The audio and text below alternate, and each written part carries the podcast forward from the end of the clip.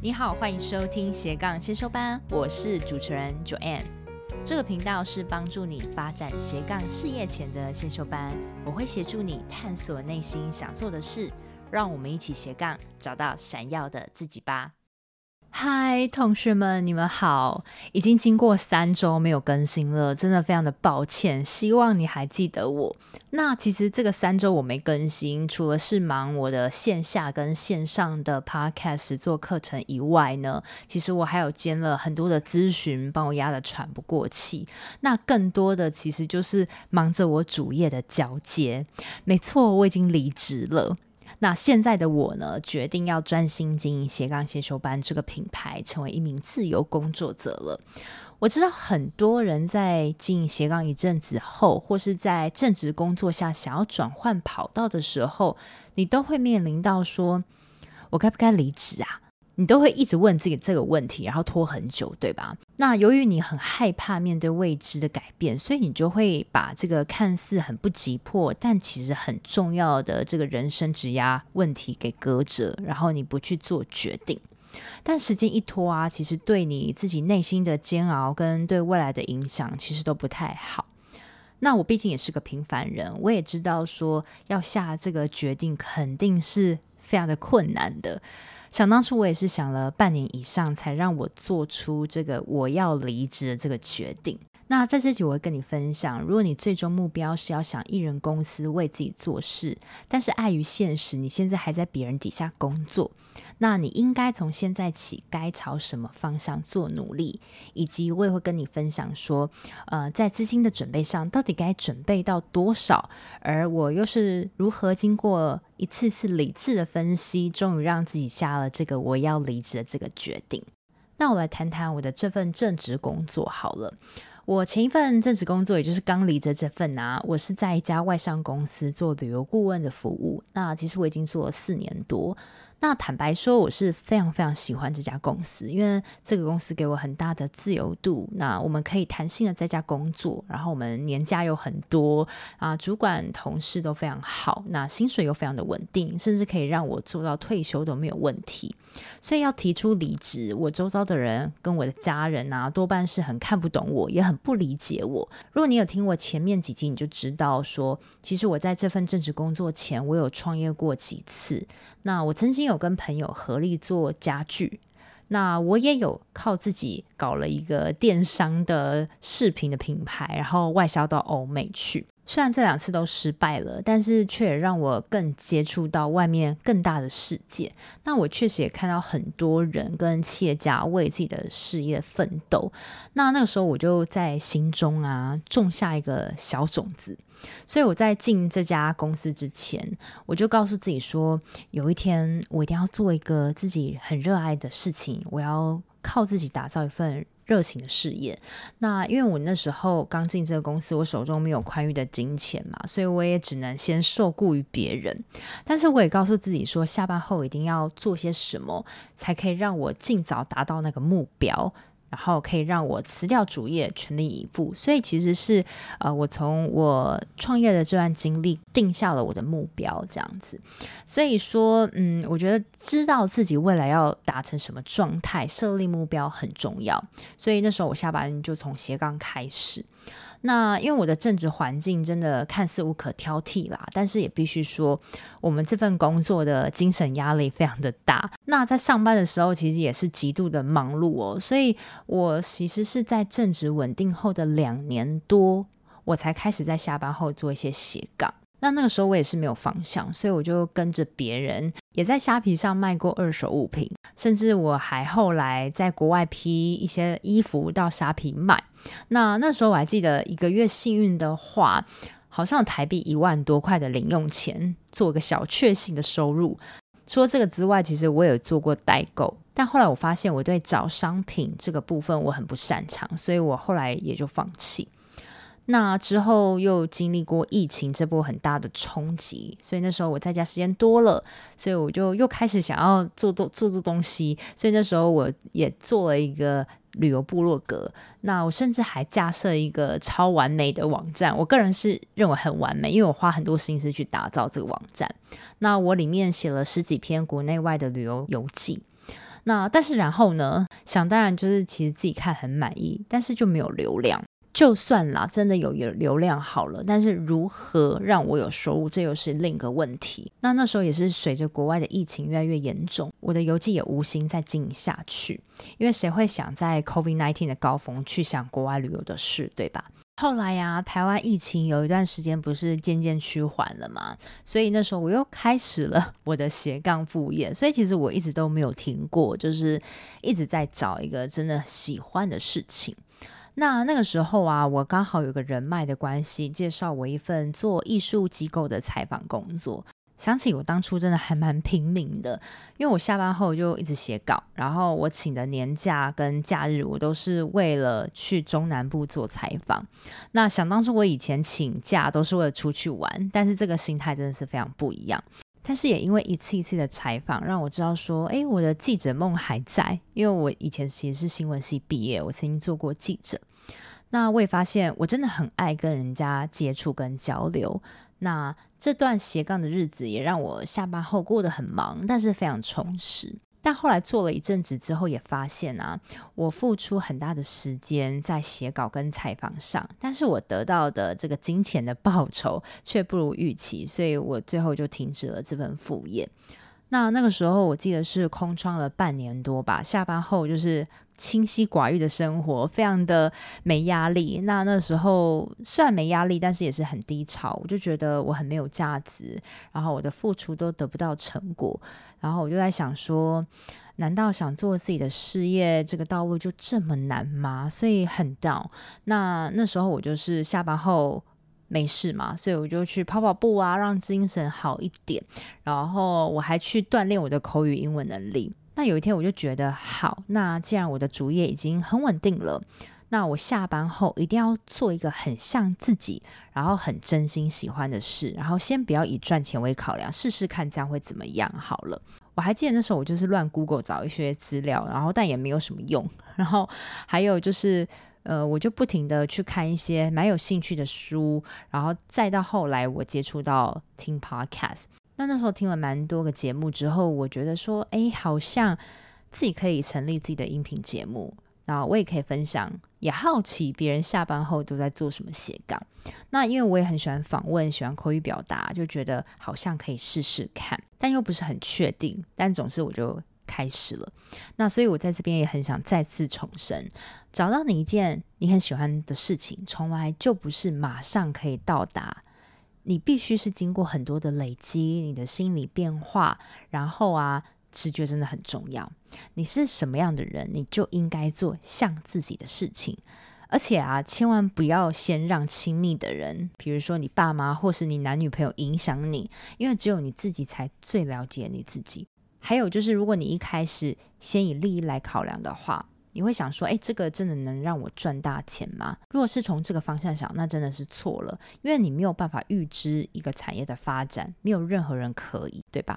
而且你甚至以后会因为这件事创造出各种的机缘，也不一定，也不是你能决定的，而是只有做了才知道。所以我是到我录出了第一集节目之后，我才让我身边的人知道我在经营 Podcast。那时候我就觉得说，我要找到一件很像自己的事，而且不能让任何人影响我，因为我过去就是被别人影响，说我应该做什么就做什么。那个时候我就是真的是很靠直觉去选了一个我可以尝试的项目。那在斜杠做 podcast 之后，做了半年多，我开始感觉到，哎，真的有人在听我的节目，然后我就每周持续产出，也渐渐累积出一些粉丝跟我的 Facebook 社团的凝聚力。那刚开始我是透过自己的经验，从免费一直到付费帮同学做斜杠咨询。那再到后期，其实是我朋友引荐我到师范大学教同学做 podcast。那之后我其实就。利用这个师大很棒的一个经历，去开拓更多学校，然后教更多学生做 podcast。那后续其实我也把实体的上课转到线上，做出我自己的线上课程，才开始慢慢有了比较大的收入。其中有几个月比较平，也真的很幸运的让我在斜杠的收入超过我的本业。最近就是有个时机逼迫我要在正职跟斜杠做一个二选一的选择。那就是在近期，因为旅游业开始复苏了，所以我每天疯狂的加班，然后身心非常的俱疲之下，我觉得比起以前，我更没有时间在录节目跟开发上，所以也面临到说我必须要选择了。对我来说，放弃一份很稳定的正职是一个非常不容易的事情，但是我知道说我再拖下去。我的正职只会越来越忙碌，然后到时候我两边都做不好，所以我就下定决心要好好思索我要不要离职的这个决定。那最后我是透过用心智图的方式去厘清我的思考。嗯，我真的是超级喜欢用心智图的，包含我帮助别人在斜杠咨询的时候，我也是采用这个模式，我觉得很有用。那在这边我要跟你分享，如果你现在是卡到要不要离职这个问题，其实你可以先用心智图，你先去列出你的长中短期的目标。那这个目标要是包含生活跟事业类的，好，举例来说，就是我的中期目标，就是在我四十岁左右的时候，我希望我有一份很热爱的事情，是可以靠我自己运行。那同时，我也可以希望加入一些团队的。那我再由这个中期的目标往前推，那是不是我必须在这几年把我自己的个人事业打好，对吧？那我现在在这份正职公司下，有没有办法让我达到这个目标呢？其实答案就是很明确，是否定的。那我继续经营我现在这个斜杠先修版的个人品牌，有可能达到吗？诶，可能可以，但也可能不可以。达成率我们就算百分之五十好了，那至少五十趴还是比零趴还来得有机会。那再来就是你要把你待在正职工作跟你想做你的个人事业做个大评比。一开始我就是先列出各个优缺点，然后再仔细看看缺点，看它有没有办法改变。例如说啊，我的正职工作未来发展其实就是一直做同样的工作内容，那这可以改变吗？我想是无法改变的，对吧？那我的正职工作，我需要为不喜欢的人服务，这可以改变吗？不能改变。那再来就是薪水能改变吗？我想我这份正职事业每年也只能调涨些微的涨幅，那最多我也会预期到我大概四五十岁的时候会涨幅到多少？那这可以改变吗？这是不行的。那我可能还没有办法满足这样的涨幅。那接下来就是斜杠星球班这个品牌，它的缺点会是什么？那我就列出来了。好，比如说第一个缺点是收入不稳定，那这可以改变吗？或许可以，因为我可以试图建立长期稳定的收入来源。我必须要好好的去想一想，对不对？所以这也许是可以改变。那缺点也许是我会遇到各种挫折跟困难，但是我觉得这其实并不算是缺点，因为这可以变成是一个很好的经历，所以也不算缺点。那其中最坏的缺点大概就是做不起来嘛，就是没有办法经营下去。那可以怎么改变？回到职场是一条管道，那另外一条管道就是我在换方向做嘛。那另外就是还有个面向，你可以把你所有想到的未来模样都列出来。例如说，我现在待在这份正职。我的未来可能是第一个，就是很稳定，所以我会努力存钱买理想的房子，然后生育小孩到退休，对不对？这个就是很不意外的人生。第二个发展可能是就继续像现在一样，就是我边做正职边做斜杠，然后也许我可以累积到一点财富，但是我也会遇到像我现在很忙的时候，就是我正职斜杠都顾不好的时候。还有就是第三个。模样，也许是我的公司未来也有可能会面临裁员，砍掉台湾市场，这有可能嘛？对，毕竟我不是公务员，有可能公司说把我裁掉就裁掉，这是很有可能的。那那个时候我可能已经老了，如果我在换工作上，一定会更没竞争力。那再到如果我是经营艺人公司的话，我的未来可能会有几种。第一种就是我可能会过着理想的生活，由自己掌握热爱的事情，这个很好，这是有可能发生。但是第二个结果，我也有可能是，呃，我做不起来，所以我重新回到职场。那我有想过说，如果回到职场的话，我除了继续待在本行以外呢，其实我还可以开拓很多自媒体领域的工作，因为我会做节目跟访谈。所以啊，就是当你把每一条路、把每一个结果都想过一轮，然后也想过最坏的打算，你就会知道说你想承担哪一种，然后你再连结回说。你想要达成的长中远期目标是什么？那还有最最最重要的，就是你进了你的斜杠一段时间了，你真心喜欢你现在做的事吗？你是不是还有很多事想做？那因为我就是因为我非常喜欢做斜杠先修班这个品牌，这就是我热情，所以最后经过一晚的理智分析之后，答案就很明显了。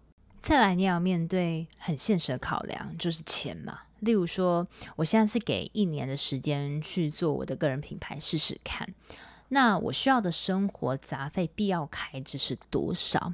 例如说，每个月的饭钱、保险费用。或是如果你是有租屋的话，你需要租屋的费用都要仔细的列出算出来。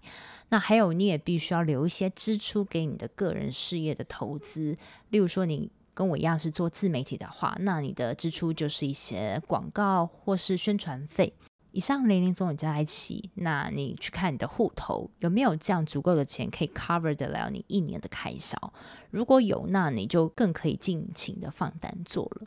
那如果没有的话，我会建议你先在领稳定的薪水之下，你先存钱，把现实状况先顾好，你才有办法在以后安心离职。那对了，我也会建议啊，你可以把你的个人事业赚到的钱跟你生活费分开两个账户。那你个人事业的支出也要从赚到的钱里面扣，因为你才会知道说你的个人事业到底有没有在赚钱，因为成本还是要算进去的。那我现在就的确需要面临到开拓客源、金源的问题。那我也发现说，用正直的心态去经营自己的事业的态度跟思维，都跟以前不一样了。以前我就是很佛心经营，但我现在不行，我一定要为了我的生活求生存。那现在你会为了让自己不要饿死，所以你不会轻易的放弃。如果你是我长期的听众，你应该知道说，我初期也是很菜，那你也算是看着我慢慢成长起来。那到现在，我终于做出了决定，我现在正式全心经营一份我热爱的事情。我相信你也可以，每一个人都可以。经营斜杠先修班这一年呢、我下班后就是花时间耕耘。那我会持之以恒，都是因为我很认真的是喜欢帮助大家、鼓舞大家。那我也很喜欢访谈，喜欢用口语表达去帮助人。所以，当你斜杠经营大概半年，你会知道你是越做越开心，还是越做越灰心。如果你是开心的，你赚到一块钱，你也会开心。但如果你是灰心，你赚到一千块，你还是不快乐。最终都是需要面临到你喜不喜欢你现在做的事。所以我一直告诉很多同学，你宁愿花时间去尝试做出一件很像自己的事情，也不要随便抓一个浮木，什么都没想就去做，因为最后都会绕回来。这件事像你吗？你爱这件事吗？最后的最后，如果你听完这集，觉得你也想要。从零开始发展出你的斜杠事业，特别是完全没有方向的人。我很建议你可以点选这集节目内文里面，我会放一个 line。那加入后，你可以看到我的斜杠咨询的费用有分一次跟一个月的项目。主要是我会帮你分析你的个人特质，然后帮助你发想可以从零开始的斜杠副业。如果你更是认真想要在今年做到有成果的话，那我也有一个月的方案可以帮助你一起开拓客源，成立最小可行性商品。因为我也可以，我相信你一定一。定可以，但是真的是要找到一个很热爱事情，然后持续累积，非常积极的做。那我知道这条路非常的辛苦，所以我会帮助你慢慢从零开始开拓。甚至如果你也想像我一样，如果你是很喜欢表达的，那你也可以从 Podcast 这个平台累积你的作品，累积你的粉丝，然后到慢慢的，你也可以像我一样靠咨询或是线上课程获利。那我也会很建议你可以点选内文里面有一个我的线上 podcast 实作课从零到一，我也会一步一步教你怎么做节目到经营个人品牌。那以上是我可以帮助你的方式。如果你已经是有自己的个人品牌或是公司，但是你想要将你的品牌露出的话，我也非常欢迎你可以当我的干爹跟干妈来赞助这个节目，让我越做越好。那希望这集对即将要面临要不要离职跟选择困难的你有些帮助。那也欢迎你将自己的想法在 IG 线动上 tag 我，告诉你的想法哦。那我们就下周见喽，拜拜。最后跟你做个本节重点整理。如果你像我一样，你已经开始面临到一个要不要离职的转捩点的话，我会建议你，你可以先画一个心智图。那第一个部分就是你可以把你的长中短期目标先列出来。你先去理清你想要过什么样的生活，那接下来呢，你把你现在的正职跟你现在的斜杠事业的缺点、优点都列出来，然后你观察一下这两边的缺点，你是不是可以改变的呢？再来，你必须要先写下，就是你的正职的未来可能会有几条路可以走，那还有你的副业的未来又有几条路可以走，你要把。结果想到最坏，然后去想看看哪一个方式是你可以承担的最坏结果。最后就是资金的部分，你要先盘点一下，比如说你一个月会产生多少必要的开支，还有你现在的副业，你必须一个月为它投资多少的费用。那你这样就可以算出来，你一年需要多少的开销？那你现在的资产足不足够你一年的开销呢？那经过这样子的长时间的思考之后，我相信你心中应该都会有一个还蛮不错的答案。那希望我这一集可以鼓励你勇敢做出属于你自己的决定，然后不要后悔。勇于承担最坏的风险，但是也很努力，为了你自己的理想生活去勇敢做决定。我都会固定在每周二早上上架我的节目，希望收听的你都可以找到让自己闪闪发光的热情事业。另外，我有个 Facebook 私密社团，叫做斜杠先修班，里面会有学员的交流跟斜杠资讯的分享，欢迎你加入。你现在在通勤的路上吗？不管你正在做什么，我都很感谢你花时间收听我的节目，而且听到了最尾声。希望我的节目对你人生启发有帮助。如果你喜欢这集，很希望你拨空帮我到 Apple Podcast 留言评分，这对我来说是最大的创作动力。非常感谢你，我们下周见喽。